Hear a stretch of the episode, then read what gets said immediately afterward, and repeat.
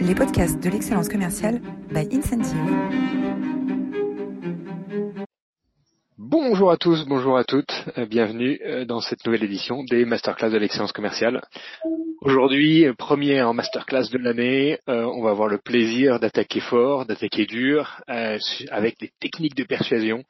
Et c'est Philippe Lafay, l'auteur de, des accélérateurs de vente, vendez plus, vendez, vendez vite, plus vite, plus cher et plus, Bonjour qui vient, bienvenue qui... dans cette masterclass de l'excellence commerciale. Aujourd'hui, premier en masterclass. attendez, on est un, euh, on a un écho. Voilà, je pense que l'écho est, est, fini. Voilà, bienvenue à tous, bienvenue à tous. Vous êtes toujours aussi formidables. Hein. Vous étiez euh, 250 inscrits euh, pour notre dernière masterclass de l'année le jeudi 22 euh, pour euh, écouter Pierre Fayard. Pierre Fayard qui est euh, professeur à l'université de Poitiers, spécialiste de stratégie, qui est venu nous parler de, de Sun Tzu et de l'art de la guerre et du traité des 37 stratagèmes.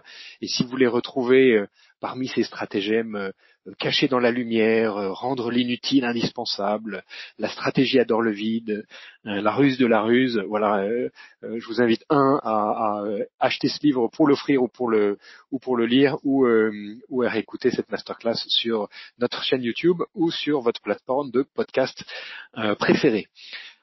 Donc aujourd'hui, comme je disais, on attaque, euh, on attaque dans le dur. Qui sommes-nous? Alors Incentive, c'est une plateforme d'animation de la performance hein, qui permet euh, euh, à la fois de rendre les chiffres motivants pour engager des grandes populations commerciales, et puis de donner aux managers les moyens de devenir des meilleurs coachs avec des templates très à l'emploi pour gérer leur les entretiens individuels, les accompagnements clientèle, les entretiens de recadrage, euh, et puis toutes les démarches de coaching thématiques sur la prospection, sur la négociation, sur l'utilisation du CRM.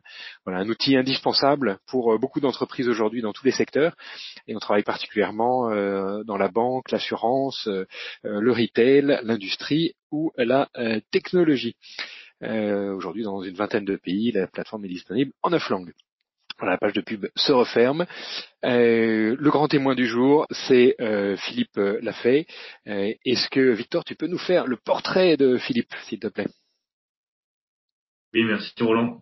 Alors, Philippe Lafay, vous êtes l'un des plus grands experts de la vente en France, auteur et conférencier de renom. Vous êtes également directeur associé à Practice Conseil. Vous permettez à vos clients d'améliorer de manière significative leur efficacité commerciale au travers d'un parcours personnalisé basé sur la compréhension de chaque segment du marché. Au travers de votre parcours, vous avez accumulé les expériences. D'abord expert en mathématiques appliquées à la finance, vous avez découvert une passion pour la vente et vous nous livrez aujourd'hui les anecdotes et méthodes des meilleurs vendeurs. À l'occasion de la réédition de Les accélérateurs de vente que vous coécrivez avec Michael Aguilar, nous allons explorer différentes techniques de persuasion efficaces à chaque étape de la vente et comment les managers peuvent les transmettre à leurs équipes. Philippe Lafay, c'est donc un honneur de vous recevoir aujourd'hui et euh, pour les pour nos auditeurs, n'hésitez pas à poser vos questions à, à Philippe Lafay dans l'espace questions. Il y répondra en fin d'entretien. Merci. Merci beaucoup. Alors bienvenue, euh, bienvenue Philippe. Alors tu commences, euh, tu commences ta carrière dans, le, dans, dans la finance à Harvard. Euh, comme euh, comme trader et puis euh, très rapidement tu es piqué par le, le, virus de la vente avec une, une, une, très belle carrière avant de avant de de fonder Practice Conseil. Qu'est-ce qui t'a amené à écrire avec Michael Aguilar ce, ce, ce, livre Les accélérateurs de la vente qui est un des, des best-sellers hein, sur les techniques de persuasion?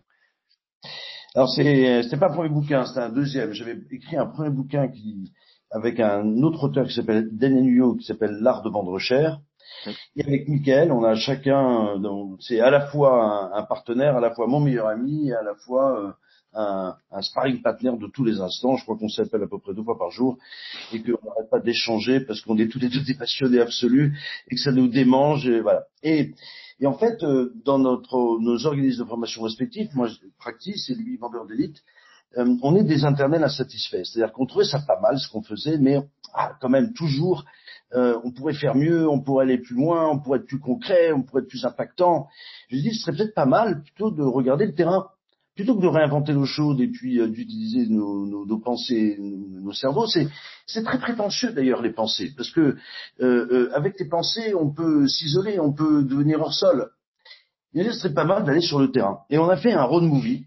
Et en fait, on l'a fait quatre fois parce que c'est la quatrième édition où on a accompagné 104 meilleurs vendeurs dans leur domaine d'activité respectif. Alors, vendeur, c'est un terme générique. On peut appeler ça euh, ingénieur d'affaires en B2B, on peut appeler ça euh, négociateur commercial, peu importe. Mais des vendeurs, c'est-à-dire l'interface entre l'entreprise et le client. Et euh, l'idée, bah, c'est de faire un vie ma vie et de regarder concrètement mais les meilleurs comment ils faisaient. Et notre job, en fait, il est tout simple, et ce qu'on a voulu faire dans ce, dans ce bouquin, c'est de modéliser le succès. Parce qu'on peut tomber dans l'anecdote anecdotique, ça, ça n'a pas de valeur ajoutée. Ce qui est important, c'est au-delà de l'anecdote et du cas concret, mais d'en tirer la quintessence. Pour être capable de proposer, eh bien, aux lecteurs, ou dans nos programmes de formation après à nos, à nos clients, des solutions préhensibles concrètes. Préhensibles, c'est-à-dire faciles à utiliser, concrètes, de telle sorte à améliorer les résultats. Alors voilà pourquoi on a fait ce bouquin tous les deux. Bah, écoute, c'est une bonne nouvelle parce que ça nous permet d'en parler aujourd'hui. Euh, alors ce, ce, ce, livre, hein, euh, Technique de persuasion, euh, les accélérateurs de vente, c'est vraiment une, un, recueil de, de, de, euh, de, petits diamants, de conseils euh, très concrets. Il y en a, il y en a plus de 100, 120 je crois au total, euh, qui vont euh, balayer euh, l'ensemble du processus hein, d'un rendez-vous commercial. et on va peut-être, avant de rentrer dans le, dans le cœur du sujet, peut-être tu peux nous, nous définir ce que, ce que tu appelles les accélérateurs de vente. Eh bien, c'est des, c'est des trucs et ficelles. Alors, mon Dieu, trucs et ficelles, vous pourrait dire, mon Dieu, mais c'est pas noble ça. Moi, je veux des concepts théoriques. non, non, non, c'est des trucs et ficelles. C'est des choses concrètes, applicables, préhensibles, eh bien, prête à l'emploi euh, qui permet de faire la différence. Parce que finalement, ce qu'on voit dans, ça fait quand même longtemps que Practice existe, ça fait un quart de siècle, c'est toujours terrible ça, parce que j'ai l'impression euh, que la boîte, elle a été créée il y a six mois, et je me vis tout le temps, et avec Mickaël, on est pareil, comme des euh, débutants permanents. On est toujours à casser nos jouets, on a des programmes qui fonctionnent bien, mais on les casse tout le temps pour les améliorer, on est obsessionnel là-dessus. Et, et, en fait, ce qu'on se rend compte, c'est que quand on revoit les gens, six mois, un an, deux ans, trois ans. C'est pas les grands concepts qui retiennent. Et des grands concepts, il y en a plein. Nous, ce qu'on voulait, c'était le terrain qui parle au terrain avec des choses concrètes, opérationnelles. Donc, eh bien, je trouve qu'il y a une vraie noblesse, justement, à, à, à, parler de trucs difficiles, c'est-à-dire de choses concrètes et opérationnelles. Et donc on va on va être très très concret et très opérationnel euh, aujourd'hui. Euh, peut-être qu'on peut commencer par euh, regarder les, les, les, différents chapitres finalement de ce livre qui sont organisés comme euh, le quotidien d'un commercial qui doit commencer par prendre un rendez-vous avec son client. Alors je vais afficher le, euh, je vais afficher la liste. Voilà, donc les grandes étapes, hein, ça, correspond aux huit chapitres du bouquin. Euh, la prise de rendez-vous, l'ouverture d'entretien, la découverte, euh, l'argumentation, la fameuse réponse aux objections dont on parlera tout à l'heure, la négociation et la défense du prix, la conclusion, le closing, et puis bien sûr tout le suivi, la fidélisation et la fidélisation des clients. Alors sur lequel de, ces chapitres tu aimerais qu'on commence ensemble, Philippe? Alors je ne sais pas si avec le chat on peut également avoir des attentes. Hein, s'il y a des si euh, les gens que je ne vois pas, mais vous m'écoutez, vous m'entendez, si vous avez des questions, n'hésitez pas. Euh, moi, techniquement, je ne sais pas gérer ça, mais en tout cas, n'hésitez pas à le faire. Si on peut récupérer l'information, je serai ravi de vous donner des exemples concrets. Bah, Victor nous, la, nous, la relaiera. Donc n'hésitez pas effectivement à mettre vos commentaires, vos questions en live. Celles qu'on ne pourra pas aborder tout de suite, on les abordera euh, à partir de midi, entre midi et midi et quart, pour répondre à toutes les questions que vous avez je pourrais aborder tous les sujets. Moi, je vous propose de donner quelques exemples sur l'ouverture d'entretien, parce que vous connaissez l'adage, on n'a pas une seule fois l'occasion de donner une bonne, une bonne première impression, mais je dirais surtout, la, première impression est déterminante, surtout quand elle est mauvaise. Donc, l'ouverture euh, d'entretien. Le démarrage, l'ouverture d'entretien, l'importante, c'est comment être détonnant, détonnant, c'est-à-dire dès les premiers instants d'un entretien, comment le client doit se dire, waouh, il se passe quelque chose. Ça n'a rien à voir avec, euh, euh, avec ce que j'ai l'habitude de vivre avec d'autres commerciaux. Ça me semble sympa parce que c'est très vite opérationnel, c'est concret et ça permet en plus de mettre le vendeur, le commercial en situation de confiance. Parce que quand on est en confiance, on est plus intelligent. Quand on est dans les craintes, notre néocortex, il fonctionne moins bien. Et donc, quand on démarre bien de façon forte et de façon disruptive, sans tomber dans le clowness, bien sûr, eh bien, on a des leviers supplémentaires. En tout cas, on se donne des moyens d'aller plus vite. Ça, c'est le premier thème, si vous êtes d'accord. Je donnerai également quelques exemples de, de, pitch, d'argumentation. quelques techniques clés en main pour être capable de donner, eh ben, j'ai envie de dire, de, euh, de mettre un tic dans le moteur en matière d'argumentation pour être davantage impactant. Et puis, euh, euh, peut-être un ou deux accélérateurs, si vous êtes d'accord, en matière de réfutation des objections. Bien que c'est un, sujet, c'est un sujet que je trouve formidable et détestable à la fois, les objections. Pourquoi et qui est un sujet, ce qui est, ce qui est, ce qui est génial dans ce livre, c'est que finalement, euh, des, des, modèles de vente, il y en a euh, des dizaines et des dizaines, des, des typologies euh, d'interaction clients, il y en a aussi des très différentes, suivant qu'on traite des grands comptes, des petits comptes, suivant qu'on vend du service, des produits, du conseil. mais finalement, ces conseils, de, les conseils que tu que tu déploies dans ce livre, ils s'appliquent à, quasiment toutes les tous les cas d'usage, ce qui est un exercice d'équilibriste assez assez étonnamment réussi. Hein. Donc on commence avec l'ouverture d'entretien euh, Voilà, mais ce que j'ai pu constater euh, juste au démarrage, en fait, c'est que la notion de B2B, B2C, euh, B2B2C, euh, ok, mais c'est un peu une vision de l'esprit.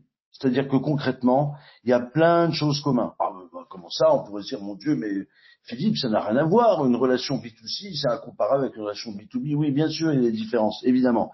Mais en termes d'impact, en termes de persuasion, il y a beaucoup plus de points communs que de points de différence. N'en déplaise d'ailleurs euh, eh bien quelques ingénieurs d'affaires qui aiment euh, euh, se flatter d'être dans une vente noble par rapport à des commerciaux B2C. Mais n'en déplaise. Et pourtant, il y a pas mal de points communs. Mais avant de vous donner quelques exemples, oui, pardon. Oui. Alors juste pour pour commencer, euh, donc on a pris rendez-vous ensemble euh, pour, pour, rentrer dans le dans le vif du sujet. Est-ce que tu peux nous vendre ton livre, Philippe? Oui. Ben, euh, écoutez, c'est pas dur. Euh, euh, vous avez, ce livre vous fait gagner à peu près 300 ans. Parce que si vous deviez vivre vous-même, eh bien, toutes ces expériences et acquérir toutes ces compétences qui sont en fait la production de centaines de vendeurs, eh bien, il vous ferait, il vous ferait trois vies. Donc, c'est plus qu'un livre que vous allez acheter. Vous allez acheter trois vies supplémentaires et vous allez avoir un concentré d'expérience et un concentré technique tout de suite euh, applicable très facilement sur le terrain pour quelques dizaines d'euros. Reconnaissez que quelques dizaines d'euros pour trois billes, c'est pas très cher, et ça vous permet d'avoir un retour sur investissement qui est juste fantastique pour être capable de d'être plus à l'aise, d'être plus innovant, de prendre plus de plaisir, mais en clair, de vous différencier de la concurrence. Alors c'est parti pour notre première vie, pour notre première vie, l'ouverture euh, d'entretien l'ouverture d'entretien. Comment est-ce qu'on peut être impactant, Philippe alors, je ne vais pas vous donner la théorie, c'est pas intéressant parce que tout le principe éditorial de ce bouquin, c'est à chaque fois un exemple concret et on en tire la quintessence de cet exemple concret. Et en matière d'ouverture d'entretien, je vous donne un, premier témoignage assez étonnant. J'accompagnais euh, le meilleur commercial d'une très grande filiale d'un groupe bancaire euh, spécialisé dans le financement auto, moto, bateau. Donc des gens qui vendent du financement, non pas en direct, mais via des concessionnaires automobiles ou des concessionnaires de motos ou de bateaux. C'était leur meilleur commercial France, toutes catégories confondues, et ce qui est intéressant, c'était non seulement leur meilleur commercial, mais c'était le meilleur commercial depuis cinq ans. Et quand vous avez cinq ans sur une population d'à peu près 200 vendeurs, quelqu'un qui est top niveau, je vous promets que ça veut dire quelque chose.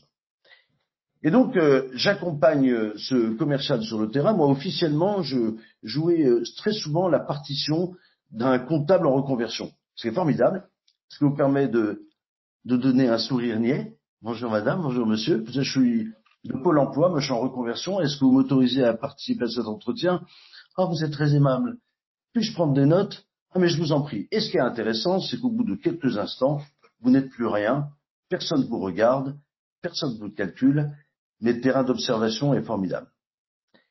Nous nous rendons dans un groupe de concessions de marques allemandes, où il y a plusieurs marques, et euh, au début, euh, le démarrage de la relation se passe dans le hall de, la concession automobile, et j'ai envie de dire d'une banalité absolue, il y a quelques social talk, parce qu'il est important au démarrage d'être banal, parce que la vente c'est une affaire de rencontre de mammifères, et c'est important de respecter quelques codes sociaux pour ne pas choquer, brusquer. Il faut que les mammifères se sentent.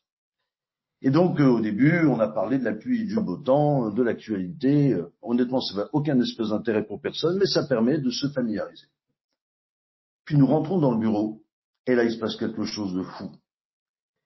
Là, à la réunion, il y avait le patron de ce groupe de concessions, son directeur financier, le commercial de cet établissement bancaire, et moi à côté, autour du table ronde. Je vous donne le démarrage de l'entretien. Il dit, euh, vous savez pourquoi je voulais vraiment vous rencontrer? Je suis pas venu pour vous parler de vos crédits, de, crédits, de garanties, d'assurance. Vous avez tout ce qu'il faut avec vos actuels partenaires financiers. Moi, je suis venu vous parler parce que mon véritable métier à moi, moi, je suis un vendeur de pompes. Et il fait geste. un vendeur de pompes, mais de pompes Afrique. C'est ça mon job. Mon job, en fait, c'est de mobiliser toutes mes équipes, toutes nos agences, tous nos collaborateurs pour faire en sorte que chaque euro eh bien, puisse générer pour vous 1.1, 1.2, 1.3 euros de chiffre d'affaires supplémentaire. Alors, il est bien trop tôt pour imaginer quoi que ce soit, mais si je suis venu vous rencontrer aujourd'hui, c'est qu'on puisse avoir un débat, un échange pour dans quelle mesure, eh bien, je pourrais être votre pompe Afrique et votre pompe à cash à vous. Point. Et le hasard de la vie fait que j'ai à l'époque, un peu moins maintenant, mais beaucoup de clients dans le secteur de l'automobile, et je participais tous les deux ans au mondial de l'automobile, ce qui permet de faire, euh, bah, de rencontrer plein de gens, de serrer des mains et de faire du relationnel sur une unité de temps très court. Et je retrouve ce patron de concession, qui est une très grosse concession dans le sud de la France, à Marseille, et euh, donc je me présente à lui, il m'avait effectivement complètement oublié, je vous raconte la véritable histoire, j'étais consultant, j'ai créé des bouquins, blablabla, etc. Et je vais poser deux questions, et ces deux questions m'ont profondément marqué. Première question que j'ai posée à ce monsieur, je lui dis, vous vous souvenez du démarrage de l'entretien avec ce Vincent, je ne donnerai pas son nom de famille, et là il se met à rire et me dit, ah ouais, la pompe Et je vais poser une deuxième question, est-ce que vous vous souvenez des autres fois, des autres démarrages d'entretien avec les autres commerciaux que vous avez vus? Et là, il lève les yeux au ciel, il me dit, ben non. Et c'est là c'est formidable, c'est oser, à travers, moi je baptise ça des analogies de démarrage, d'être capable en fait d'ancrer le positionnement, sa valeur ajoutée, le message principal, le message principal dès le démarrage, mais de façon complètement décalée. Ben, je vous promets que quand on ose faire ça, eh bien ça change tout. Alors je suis sûr que derrière l'écran, certains se disent, mais je pourrais jamais faire ça. Ah, comment ça? Je vais pas arriver, c'est clownesque, arriver avec le coup, euh, je vends des pompes. Alors, là, ce qui est important, c'est d'avoir, je dirais, ses propres tips, ses propres métaphores, ses propres images adaptées à son métier, à la valeur ajoutée qu'on génère, mais également adaptées à sa personnalité. Allez, je résiste pas, je vous donne un autre exemple dans, dans justement ces analogies de démarrage. Là, j'accompagne un super commercial dans le secteur de, de prestations de services euh, développement informatique. Et, euh, euh, il se présente de la façon suivante. Donc toujours pareil, après un, des social talks initiaux un peu sans intérêt mais nécessaires, il dit, vous savez, mon véritable métier à moi, moi je suis un Waze. Vous savez ce que c'est Waze en fait? Waze c'est une technologie qui permet d'aller d'un point à un point B, et pour aller d'un point à un point B, qu'est-ce que fait cette technologie? Elle va scanner toutes les routes possibles et inimaginables, et euh, elle va vous proposer la route idéale qui vous permettra, un, de gagner du temps, deux, de gagner de l'argent en matière de consommation, deux, d'éliminer des risques, un, de PV, euh, et de vous proposer une route euh, en toute sécurité. C'est ça mon job. Je ne sais pas du tout si on pourra travailler ensemble, mais ce que j'aimerais aujourd'hui, c'est qu'on ait simplement une discussion, en débat, pour voir dans quelle mesure je pourrais être votre Waze à vous. Voilà. Eh bien, encore une façon décalée, différente, de démarrer un entretien et de, de, de, de, stimuler en fait la curiosité et de se différencier. Parce que ce qui est terrible, moi ce que je vois dans les commerciaux qui ne sont pas des commerciaux d'élite et les boîtes de formation commerciale ont une énorme responsabilité et je prends à titre personnel cette responsabilité. On a, euh, euh, euh, comment dirais-je, transformé trop souvent des commerciaux en machines complètement standards, euh, vous savez, complètement isoifiées, complètement normalisées, euh, une espèce de camembert euh, pasteurisé, mais, moulé à la louche, sans odeur et sans saveur. Eh bien, ce qui est important, il faut aimer le fromage qui pue, c'est-à-dire le fromage avec du caractère, avec une personnalité, avec des aspérités. Et c'est ça qui fait la différence. Parce que je vois trop de commerciaux, c'est d'une banalité absolue. Je vous donne encore un autre témoignage. Toujours sur l'ouverture d'entretien, euh, euh, voilà, euh, il se trouve que de mon bureau, on travaillait pas mal pour des boîtes d'aérospatiales, et m'avait offert une très belle maquette de bureau, une très belle maquette d'avion, un, biplan, maquette lourde, etc.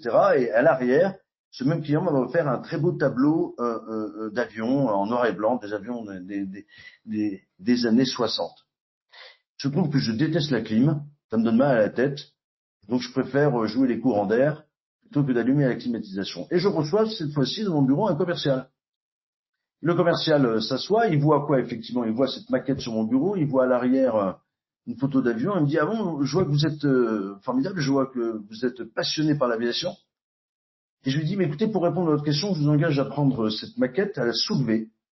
Et j'avais collé à l'arrière de, du support en U très lourd pour que la maquette tienne debout un autocollant. Et sur cet autocollant, était indiqué nombre de fois où on me pose la question êtes-vous passionné par l'aviation? Si oui, prenez un stylo dans le pot à côté de vous et rajoutez une petite bûchette. Voilà. Il faut être capable de casser les codes, il faut être capable d'être créatif et on peut donner des, des, choses clés en main absolument formidables. Vous avez plein d'exemples dans un accélérateur de vente, justement pour être capable, dès le démarrage de l'entretien, de faire la différence et que le client se dise waouh, ça change, alors ça démarre, ça démarre très fort, ça démarre très fort et le temps passe très vite. Euh, tu es notre pompe à idées euh, aujourd'hui et notre Waze pour nous pour nous guider. Euh, ce que je te propose, c'est que on regarde. donc on a vu des exemples sur l'ouverture d'entretien. Est-ce qu'on peut regarder deux exemples sur l'argumentation? Et puis je voudrais aussi avoir du temps sur la réponse aux objections, qui est vraiment un sujet qui est partagé par tous les tous les commerciaux comme une vraie difficulté à, à, aborder lors de lors d'un entretien de vente. On peut, passer à l'argumentation? Allez, on y va. Euh, il me reste, euh, oui, effectivement, euh, comme je suis un passionné bavard, je vais à regarder, à regarder mon temps. sur l'argumentation, je donnerai une première technique que j'ai baptisée la technique de la bande-annonce. en fait, le problème de l'argumentation, c'est que c'est, excusez-moi l'expression, mais c'est un piège à con.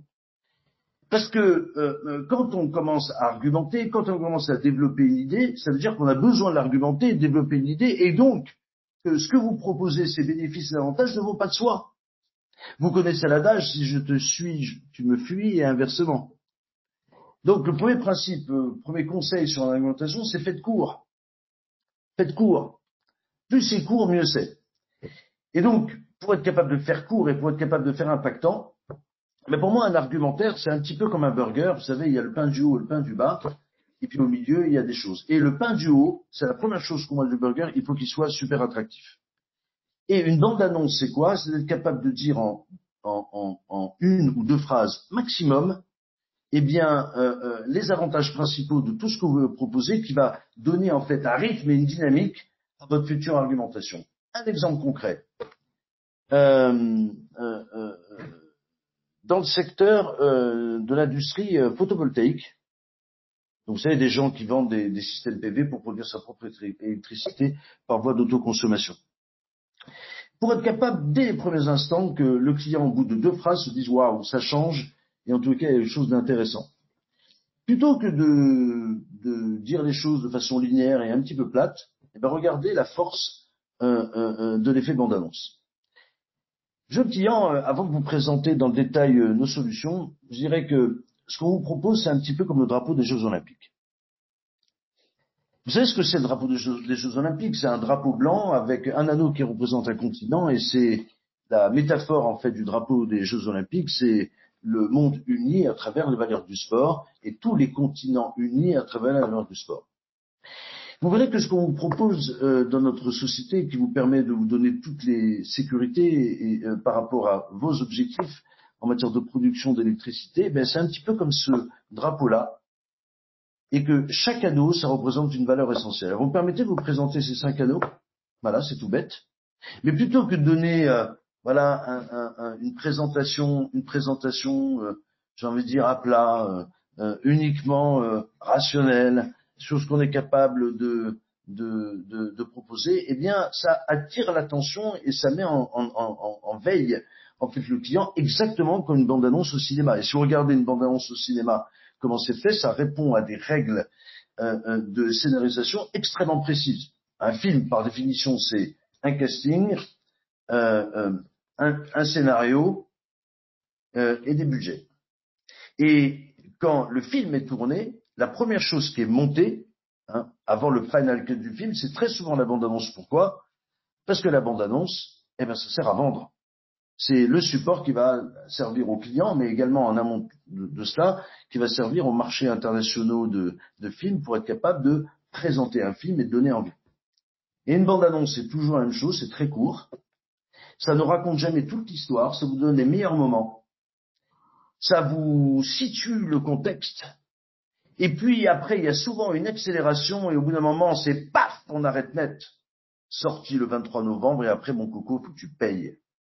Donc on donne un petit peu d'informations tout en étant volontairement un peu flou pour être capable justement de donner envie aux clients d'en savoir davantage. Car le drame souvent en matière d'argumentation, on en dit trop, et quand on en dit trop, on n'a plus de mystère. Et quand on n'a plus de mystère, on n'a plus de séduction, on n'a plus d'impact. Je n'entends plus. Pardon, c'est moi. On, a, on va garder un peu de mystère pour le euh, pour les autres euh, les autres accélérateurs sur l'argumentation et, euh, et, et j'adorerais passer à la réponse aux objections parce que c'est vraiment un des sujets qui est le qui est le plus partagé comme étant une, une, vraie une vraie difficulté pour pour beaucoup. Bah alors sur la réponse aux objections, c'est en fait c'est le thème de mon premier bouquin, c'est l'art de vendre cher et je prends un exemple très concret. je parlais tout à l'heure, c'est un peu un hasard. Alors je peux le dire parce que c'est une information qui est, qui est publique, donc il n'y a rien de confidentiel.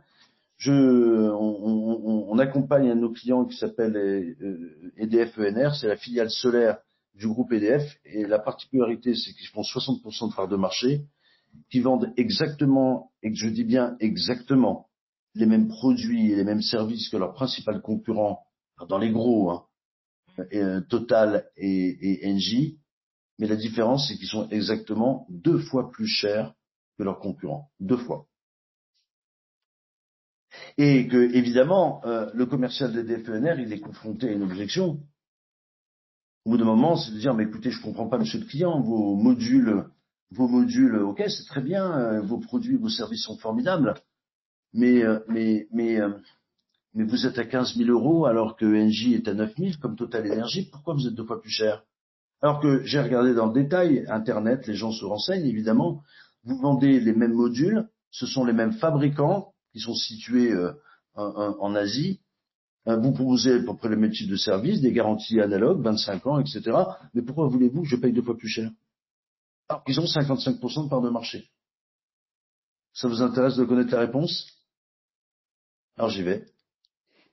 D'abord, le commercial euh, euh, montre quelque, euh, quelque, chose qui est fondamental, on appelle ça la preuve sociale, un aspect pas du tout déstabilisé. Oui, je sais bien. Si vous comparez à mon excellent confrère NJ, effectivement, je sais, on est deux fois plus cher. D'ailleurs, NJ, c'est une très belle entreprise. Hein. C'est une entreprise comme nous, on, voilà, on fait partie des fleurons industriels de l'économie. On se ressemble beaucoup d'ailleurs. Autrefois, on faisait partie du même groupe. Hein c'était EDF, GRDF, euh, voilà, bah, chacun euh, a mené sa vie de son côté euh, depuis maintenant plus de dix ans, mais c'est une boîte remarquable, NJ, avec l'État qui est au capital comme nous, un peu moins que nous, mais quand même. Ils sont 30% du capital, c'est une boîte extrêmement rigoureuse. Donc je suis pas surpris par votre remarque. À, votre page, je vais faire la même d'ailleurs. À côté de ça, je constate une chose suivante. Nous faisons 55% du marché. Et le point commun de nos clients, c'est pas qu'ils sont blonds, bruns, roux, au nord, au sud, à l'est, à l'ouest. Mais le point commun de nos clients, c'est qu'ils sont comme vous, des gens raisonnables, qui avaient, euh, dans l'immense majorité des cas d'ailleurs, un devis d'Engie deux fois moins cher, et pourtant ils nous ont choisis. Alors que logiquement, tout le monde veut le meilleur rapport qualité-prix. Ça vous intéresse de savoir pourquoi ils nous ont choisis Ça, c'est l'émergence d'un paradoxe. Première étape. Deuxième étape de l'accélérateur, c'est euh, euh, les stratégies du doute. C'est-à-dire, ça consiste à poser des questions mais orienté de telle sorte que la réponse est induite de telle sorte à rendre le client acteur de sa réponse. Mais pour vous répondre, monsieur le client, je vais vous poser une question. NJ, c'est une boîte d'exception, formidable, carrée, rigoureuse, etc. Vous imaginez une boîte comme NJ, sérieusement, s'amuser à vendre à perte et donc se mettre en illégalité, vous y croyez un instant avec euh, leur contrôleur de gestion, leur commissaire au compte, vous croyez qu'ils feraient ça? Le client, qu'est-ce qu'il peut dire? Ben non. D'un côté, vous voyez qui on est. Nous, on est une entreprise euh, extrêmement, euh, enfin voilà, on a le chiffre d'affaires de d'EDF, hein, c'est c'est euh, à peu près deux fois le budget de la défense nationale. On a deux ministres de tutelle, voilà, des syndicats, des journalistes qui nous suivent 24 heures sur 24. Est-ce que vous croyez un instant qu'une entreprise comme la nôtre pourrait se permettre de proposer des prix exactement deux fois plus chers, qui seraient donc objectivement des prix au, pire fantaisiste, au mieux une arnaque? Vous y croyez un instant, vous, à ça Donc vous voyez ces deux réalités, monsieur le client. Qu'est-ce que vous pouvez en déduire?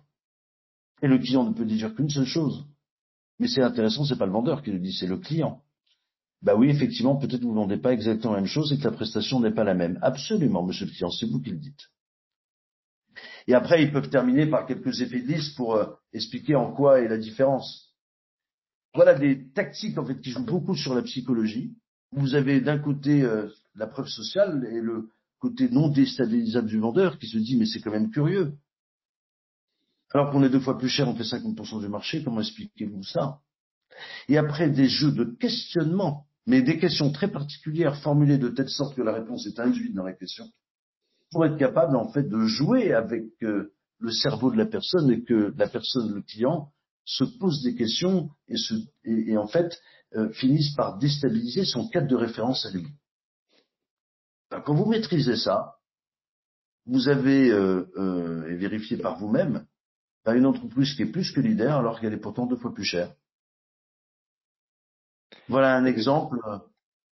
Écoute Philippe, l'exemple, l'exemple est limpide. On arrive, euh, il est déjà midi, ça passe tellement vite à t'écouter. On aimerait poursuivre cet entretien. On va avoir la, possibilité de le faire encore pendant 15 minutes pour laisser un peu de temps aux, questions et aux réponses de nos, de, nos auditeurs. Euh, donc on a vu euh, l'ouverture d'entretien, l'argumentation, la réponse aux objections. Alors on a une dernière question euh, qu'on pose à tous euh, les, intervenants de, de, dans nos masterclass, c'est quelle est euh, la plus belle citation qui t'inspire? La plus belle citation, elle est signée d'un monsieur assez intelligent qui s'appelle Albert Einstein, euh, qui disait, c'est pas mal quand même, qui disait tout savoir n'est qu'expérience, le reste n'est qu'information. Je la trouve d'une profondeur incroyable. Tout savoir n'est qu'expérience, le reste n'est qu'information. Si on veut faire progresser les gens, si on veut euh, leur faire acquérir des nouvelles techniques, des nouvelles compétences, il ne s'agit pas de leur donner des infos, il ne s'agit pas de délivrer des slides, il ne s'agit pas de faire cela, il s'agit qu'ils vivent une expérience pour que eux-mêmes, justement, euh, euh, acquièrent un véritable savoir. Autrement, c'est de l'info. Et c'est souvent un enjeu managérial majeur. On croit qu'un manager, on, voilà, c'est le drame, je trouve, de beaucoup d'entreprises, c'est on communique de l'info, on communique de la data, et parce que on a communiqué de l'info, de la data, quels que soient les, les canaux, les technologies, on a l'impression que, eh bien, ça y est, c'est fait, et que le récepteur a acquis ça. Mais quelle illusion Ce qui est important, c'est de faire vivre une expérience. Et quand on fait vivre une expérience forte, euh, managériale, je vous donnerai un exemple d'ailleurs tout à l'heure de choses qui m'a marqué en matière de management, ou, euh, ou en matière de formation, eh bien, on arrive à provoquer des chocs, car le changement ne se passe que par des chocs psychologiques. Je vais vous montrer quelque chose à l'image. Voilà, j'ai beaucoup de défauts. Hein. Ça, je sais pas si vous voyez, c'est un paquet de cigarettes. C'est pas une bonne idée, je fume. Qu'est-ce qui est indiqué sur mon paquet de cigarettes? La fumée du tabac contient plus de 70 substances cancérigènes. Fumer peut tuer l'enfant que vous attendez. Ok? Fumer peut tuer l'enfant que vous, que, vous attendez une deuxième fois et fumer tue. Voilà, l'information elle est communiquée. Mais je vous promets que ce ne serait pas le même choc psychologique si euh, je lis ça ou si l'un de mes meilleurs amis qui est médecin me dit euh, Philippe, il faudrait qu'on se voit parce que tu as fait des radios pour les reins. En fait, c'est pas ça qui me gêne. Il y a une petite ombre là-haut au niveau du poumon. Je voudrais qu'on augmente euh, l'investigation. Je vous promets que là, le, la réaction ne sera pas la même. Donc, le changement, c'est des chocs émotionnels. le changement, c'est maintenant. Le changement, c'est le choc. Et c'est dans les masterclass de l'excellence commerciale. Un immense merci, Philippe. Pour aller plus loin, pour aller plus loin, bien sûr, euh, euh, précipitez-vous euh, à la Fnac ou dans votre meilleure librairie pour acheter des accélérateurs de vente. Euh, euh, la quatrième édition enrichie avec plus de, de 120 conseils euh, pour vivre euh, trois vies. Hein, les chats ont sept vies. Euh, grâce à toi, on en a au moins trois. trois vies d'expérience, trois vies de pour tout savoir, puisque tout savoir n'est qu'expérience, le reste n'est qu'information. Également, on a remis le, le, le, fameux livre de, de Michael Aguilar, vendeur d'élite, qui reprend un certain nombre de ses de, de, de ses idées, de ses de ses exemples. voilà. Et puis euh, et puis maintenant, si vous avez des questions, euh, vous pouvez les poser directement euh, sur le chat, sur l'interface GoToWebinar. Et Philippe, si tu as encore quelques instants, on, a, on aimerait garder encore un quart d'heure pour y répondre. Avec entre deux gens de bonne compagnie, c'est juste un bonheur. Merci beaucoup. Alors Victor, est-ce qu'on a des questions de nos auditeurs? Oui, on a beaucoup de questions. Donc euh, je sais pas si on va pouvoir euh, répondre à toutes, mais on va faire notre mieux. Alors d'abord, euh, Philippe, qu'est-ce qui fait que vous utilisez spécialement le terme mammifère pour décrire les participants à la réunion dans l'exemple, dans le premier exemple dont vous avez parlé? Pourquoi j'ai utilisé le terme mammifère? Ben Parce que je suis un mammifère et que le client est un mammifère, le vendeur est un mammifère et, et que tout mammifère obéisse à des, à des, à des règles de comportement et, que, et ne pas le, le prendre en compte eh bien, fait qu'il y a une dimension fondamentale de la relation interpersonnelle humaine. C'est pour ça que j'aime pas le terme B2B, B2C, B2G, B2B2C. En fait, c'est human to human. Ok, merci. Euh, on a aussi une question. Est-ce que la déconstruction euh, permanente de votre travail n'est pas euh, trop destructrice et ne risque pas de vous empêcher d'avancer dans vos recherches? Euh, euh, c'est une super question.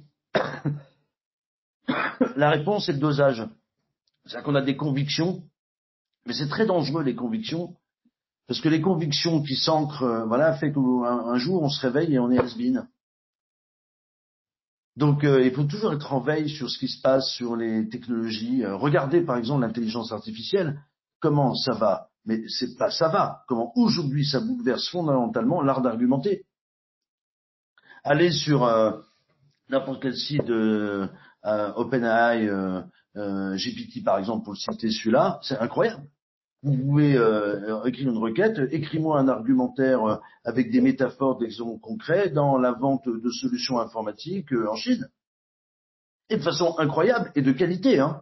Et vous avez un système qui va vous donner un argumentaire très convenable. Après, il faut le retravailler. Il ne s'agit pas de faire, mais voilà, si on ne regarde pas ce qui se passe aujourd'hui, et si on est simplement ancré sur euh, eh bien, le passé, euh, on, est mort. Et c'est vrai qu'on cherche à développer, mais c'est vrai qu'on se vit comme avec Michael, on parlait, c'est les co-auteurs de cet ouvrage, mais comme des, des, débutants permanents, d'être en veille en permanence sur ce qui se passe, quoi. Oui. Euh, on a une autre question, euh, vous qui maîtrisez cette technique, donc comment est-ce que vous, vous feriez en tant que manager pour transmettre, pour les transmettre à, vos collaborateurs? Ah, C'est le sujet du management d'ailleurs. Euh, euh, euh, je vais donner un témoignage rapide. Il y a c'est pas de la vente, mais c'est un type qui est pas mal réussi dans la vie avec un palmarès convenable. Il s'appelle Raphaël Nadal.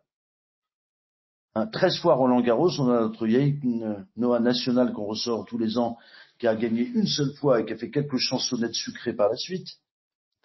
Lui, c'est 13 fois plus tous les grands tournois. Ce gars-là, Raphaël Nadal, il a l'humilité d'avoir quatre entraîneurs. Et les entraîneurs de Nadal sont tous beaucoup moins bons que lui. Techniquement, physiquement, psychologiquement, enfin, voilà. Ils sont, et ce gars-là, il a l'humilité d'écouter ces gens-là et de continuer à faire des fondamentaux. C'est le problème du management de proximité numéro un. C'est-à-dire qu'on recrute des managers pour faire du management, mais le drame aujourd'hui, c'est que les vendeurs, ils ne vendent plus, quand vous regardez les agendas des commerciaux, l'essentiel du temps n'est pas passé à l'interaction euh, euh, avec les clients, il est passé à faire des déplacements, du reporting, mais très peu à vendre. C'est un temps marginal. Et les managers, c'est pareil.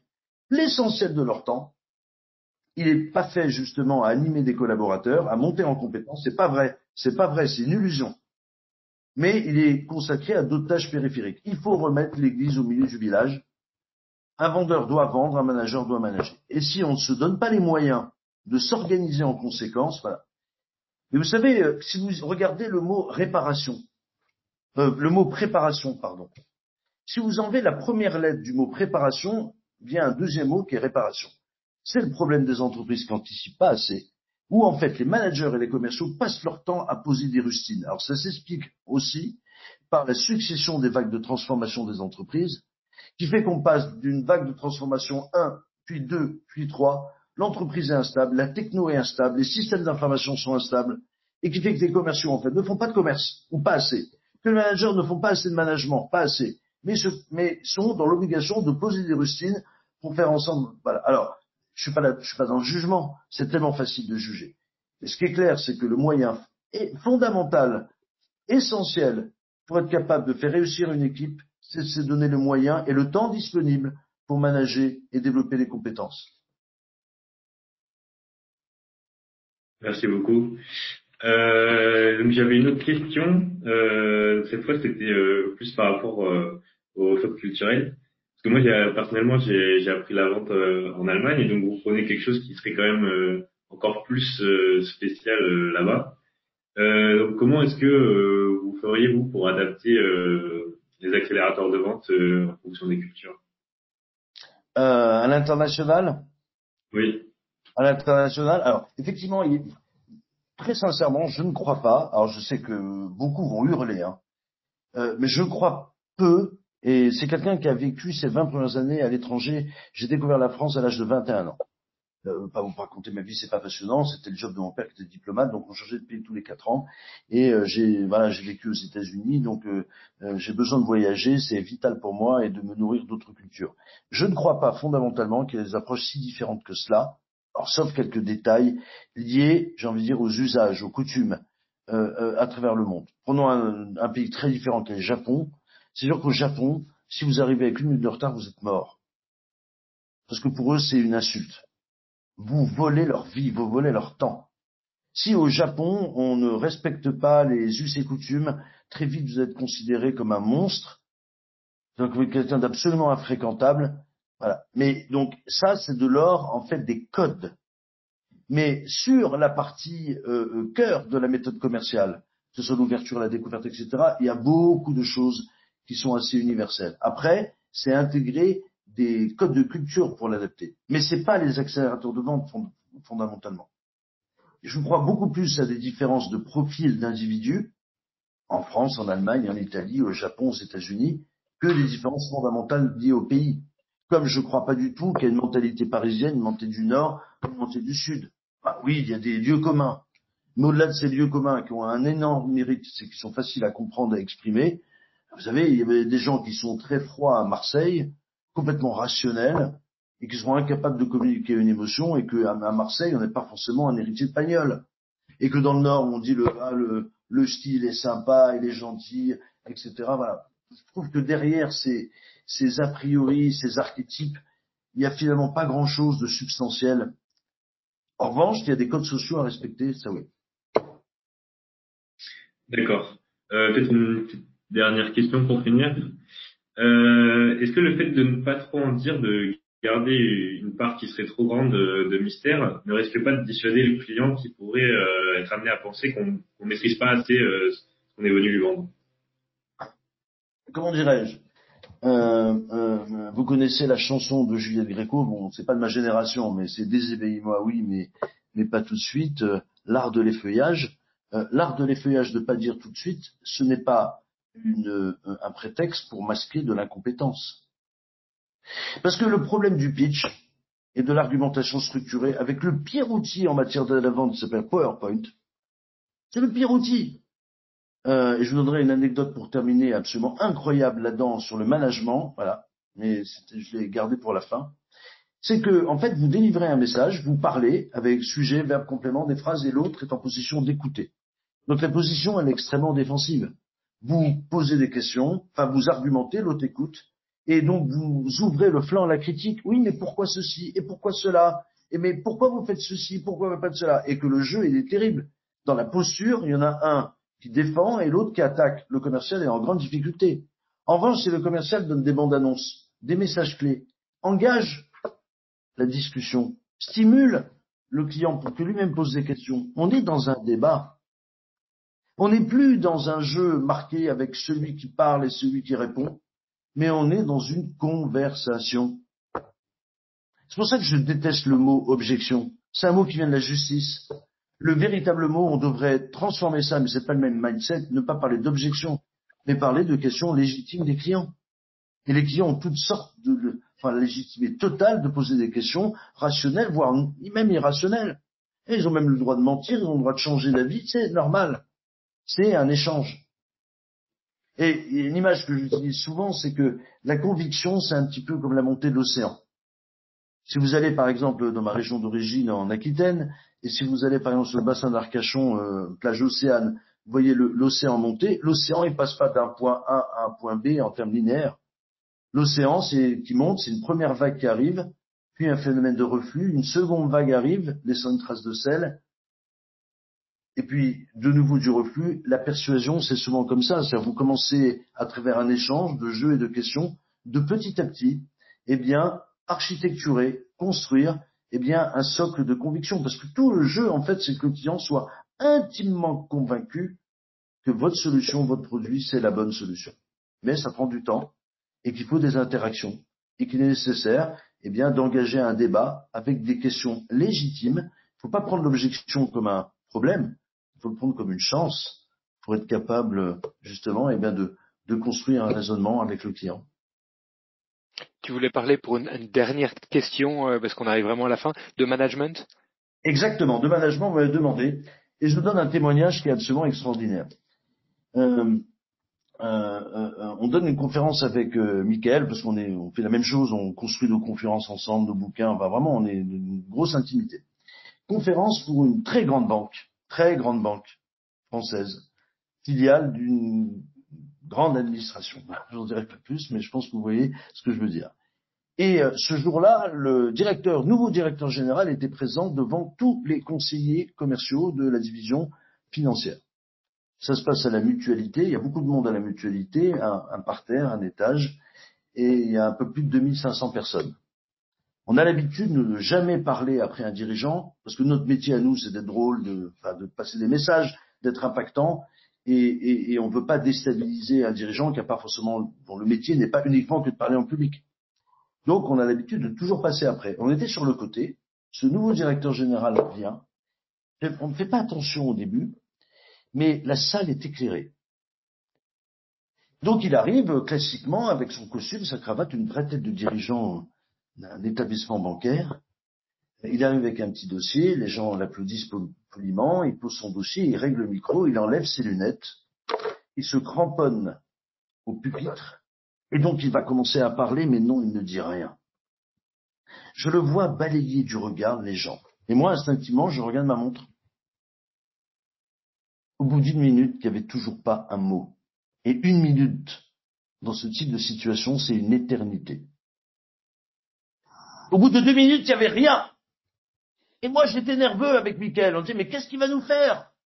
Il va nous mettre la salle en feu.